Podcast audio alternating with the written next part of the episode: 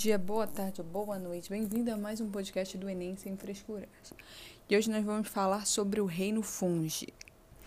Tá bom, os fungos, eles são seres heterotróficos por absorção. Então, eles realizam a digestão extracorpórea, ou seja, eles absorvem os micronutrientes.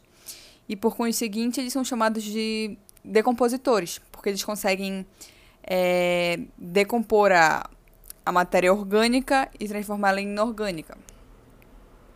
Tá bom, os fungos, eles não contêm tecidos, aí já que eles têm baixa diferenciação celular.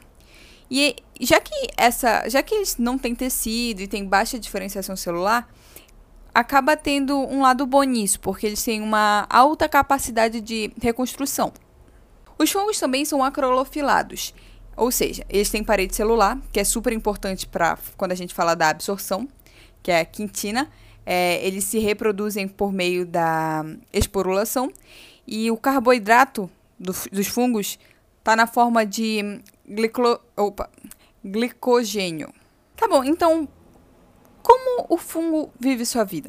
Então ele tem, ele tem vários modos de vida, tem várias funções, digamos. Eles são decompositores, eles podem ser parasitas eventuais, predadores, anaeróbicos facultativos, é, fermentadores, mutualísticos. Então, esses são os modos de vida dos fungos. Agora eu vou falar da utilização deles. Por exemplo, no, eu vou falar em tópicos. Utilização deles no, no meio ambiente. Como eu já falei, ele é responsável pelo, pela transformação de matéria orgânica em inorgânica. E no meio ambiente isso é chamado de reciclagem da matéria. Quem faz essa reciclagem da matéria é os fungos, transformando matéria orgânica em inorgânica. Nos fármacos, os fungos eles podem ser fungos antibióticos, ou seja, eles produzem antibióticos. Na agricultura, acho que com certeza vocês já deve, devem ter escutado alguém falar ah, que deu fungo na plantação e tal, sei lá. Pra mim, eu tenho essa ideia que que dá fungo na plantação. E tá certo, porque, tipo assim, os fungos, eles causam doenças em plantas. Então, a utilização dos fungos na agricultura é para causar doenças em plantas. Tá bom, nos alimentos. É, eles são responsáveis por, por produzir, por exemplo, vinho e pão. Coisas que precisam de algo que fermente, tipo vinho.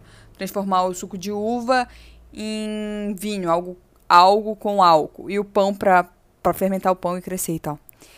E lembra quando eu falei dos modos de vida, que eu falei que os fungos também são fermentadores, então muito importante a gente lembrar que ligar esse, a relação deles serem fermentadores com a utilização dos fungos no alimentos, nos alimentos.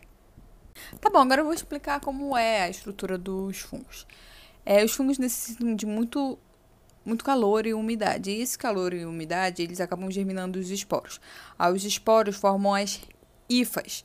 E essas rifas são responsáveis pela sustentação, absorção e reprodução. E essas três características das rifas, hifas, elas formam o micílio. Aí tem o micílio reprodutor e o micílio vegetativo. No micílio reprodutor, como vocês já devem adivinhar, ele é, ele é responsável pela propagação da espécie. E ele cresce menos do que o vegetativo. Já no mircílio vegetativo, ele cresce mais e ele é responsável pela absorção e pela sustentação dos fungos. Então, recapitulando, os esporos formam as hifas e as hifas formam os micílio, formam o micílio, mas tem dois micílios. Tem o micílio reprodutor e o micílio vegetativo. Reprodutor para reproduzir e o vegetativo é responsável por absorção, pela absorção e pela sustentação dos fungos. Voltando. Todo mundo era eucarionte no passado. Aí eles meio que se separaram. Para um lado foi as plantas, para outro lado foram os fungos e os animais. Beleza. O que, que os fungos têm em comum com as plantas?